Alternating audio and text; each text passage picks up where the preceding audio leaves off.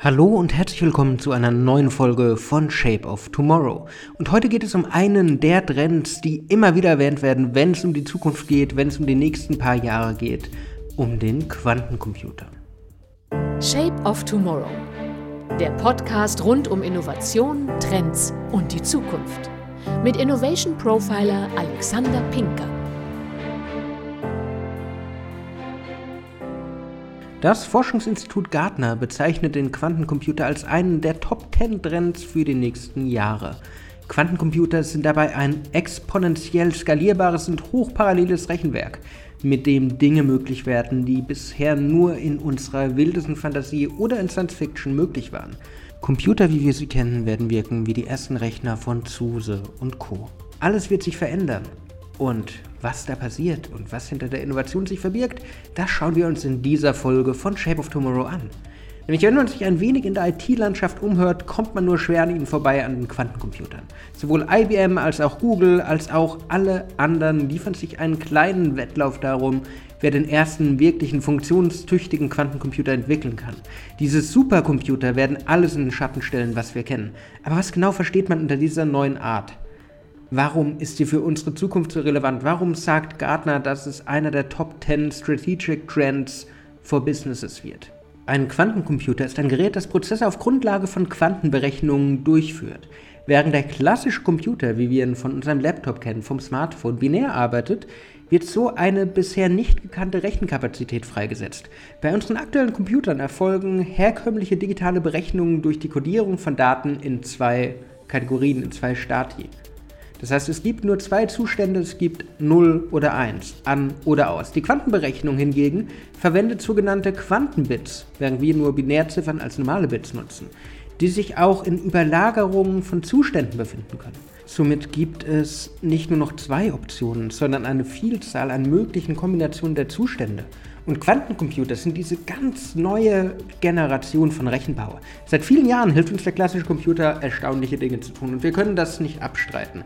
Er hilft uns, unseren Alltag zu bestreiten. Unsere heutigen Rechner, unsere heutige Technologie basiert auf dem binären System, basiert auf den Fähigkeiten, die die Computer in den letzten Jahrzehnten einfach sich angeeignet haben. Wenn man allein an die Evolution des Computers denkt, das ist Wahnsinn. Seit den ersten Rechenmaschinen haben wir wirklich Tolles erschaffen. Seit den Rechenmaschinen, die noch einen ganzen Raum gefüllt haben, ist viel passiert. Doch trotz aller Möglichkeiten, die uns die aktuelle IT bietet, ist unsere aktuelle Rechenleistung doch nichts anderes als ein Taschenrechner. Auch der Taschenrechner nutzt eine Folge von Bitwerten von 0 oder 1, um die Zustände darzustellen. Diese Zustände definieren die spätere Entscheidung des Computers über die von uns eingegebenen Daten nach einem definierten Satz an Anweisungen. Aber wir sind damit natürlich auch eingeschränkt. Deswegen brauchen einige Prozesse einfach ewig. Deswegen sind einige Themen einfach unlösbar. Der Quantencomputer übersteigt diese Möglichkeiten um Welten. Es ist nahezu unvorstellbar, was für Möglichkeiten damit entstehen, welche Innovationssprünge wir vor allen Dingen damit machen. Doch im ersten Schritt ist er nicht dazu gedacht, den klassischen Computer zu ersetzen. Ich habe vorhin davon gesprochen, dass die ersten Computer ganze Räume gefüllt haben. So ein Quantencomputer kann fast ganze Gebäude füllen momentan noch. Für den Anfang sollen daher diese Supercomputer für komplexe Probleme verwendet werden, die über die Möglichkeiten des klassischen Computers hinausgehen. Und die Quantencomputer sind trotz allem auf dem Vormarsch. Wenn wir daran denken, wie es sich eben seit dem ersten Gerät von SUSE weiterentwickelt hat, wenn wir daran denken, welche Entwicklung es seitdem gab, da wird der Quantencomputer auch viel verändern. Ich meine, jetzt im Jahr 2021 steckt der Quantencomputer noch immer in den Kinderschuhen. Und auch wenn die Technologiegiganten an den stetigen Weiterentwicklungen der Technologie arbeiten, wurden bisher nur Berechnungen an einer sehr kleinen Anzahl von Quantenbits durchgeführt. Im nächsten Schritt müssen daher immer mehr Daten zugeführt werden, muss immer mehr damit experimentiert werden, was da möglich ist und die Komplexität der Prozesse muss stetig und kontinuierlich gesteigert werden. Quantencomputer sind dabei eine logische Reaktion auf die Big Data Welt, auf die Datenwelt, über die wir in einer der vorherigen Folgen gesprochen haben.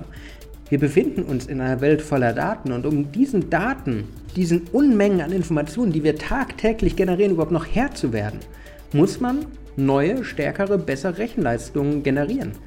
Man muss einfach dieser Datenflut standhalten. Der klassische Computer ist dazu programmiert, einen Schritt nach dem nächsten zu tun. Doch mit komplexen Zusammenhängen der Daten, wie beispielsweise autonomen Farmen, dem Internet der Dinge, da kommt er gar nicht mehr zurecht. Man hat sogar ein Wort für solche Probleme.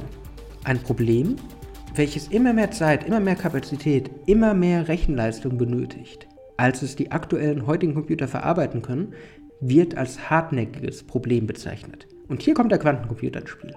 Ausgereifte Quantencomputer sind theoretisch in der Lage, hartnäckige Probleme schneller zu lösen als alle klassischen Computer zusammen. Egal welche Algorithmen sie verwenden. Mit all den Möglichkeiten wundert es einen also doch ein bisschen, warum die Forschung nicht schon weiter ist, warum nicht mehr Regierungen daran arbeiten. Aber das verändert sich in den letzten Jahren. Und die Technologie wird immer mehr in den Fokus rücken. Ob es jetzt so ist, wie es beispielsweise auch das Singularity Institute sagt, dass der Trend 2021 zum Fliegen kommt oder nicht, das wird die Zukunft zeigen. Aber der Quantencomputer wird auf kurz oder lang in die privaten Haushalte kommen. Und was da dann passieren wird, was das für unsere computerisierte Welt bedeutet, das bleibt abzuwarten. Was würdet ihr mit einem Quantencomputer tun? Welche Potenziale seht ihr dahinter? Schreibt mir doch einfach eine Mail, schreibt mir in den sozialen Medien, schreibt mir auf LinkedIn. Das war's mit der heutigen Folge. Wenn sie euch gefallen hat, wie immer, würde ich mich freuen, wenn ihr mir ein Like da lasst, wenn ihr mir einen Kommentar da lasst, wenn ihr mir auf Spotify, iTunes, Google Podcasts folgt. Sonst wünsche ich euch eine wunderbare Restwoche und wir hören uns in der nächsten Woche. Bis dann. Shape of Tomorrow. Der Podcast rund um Innovation, Trends und die Zukunft. Mit Innovation Profiler Alexander Pinker.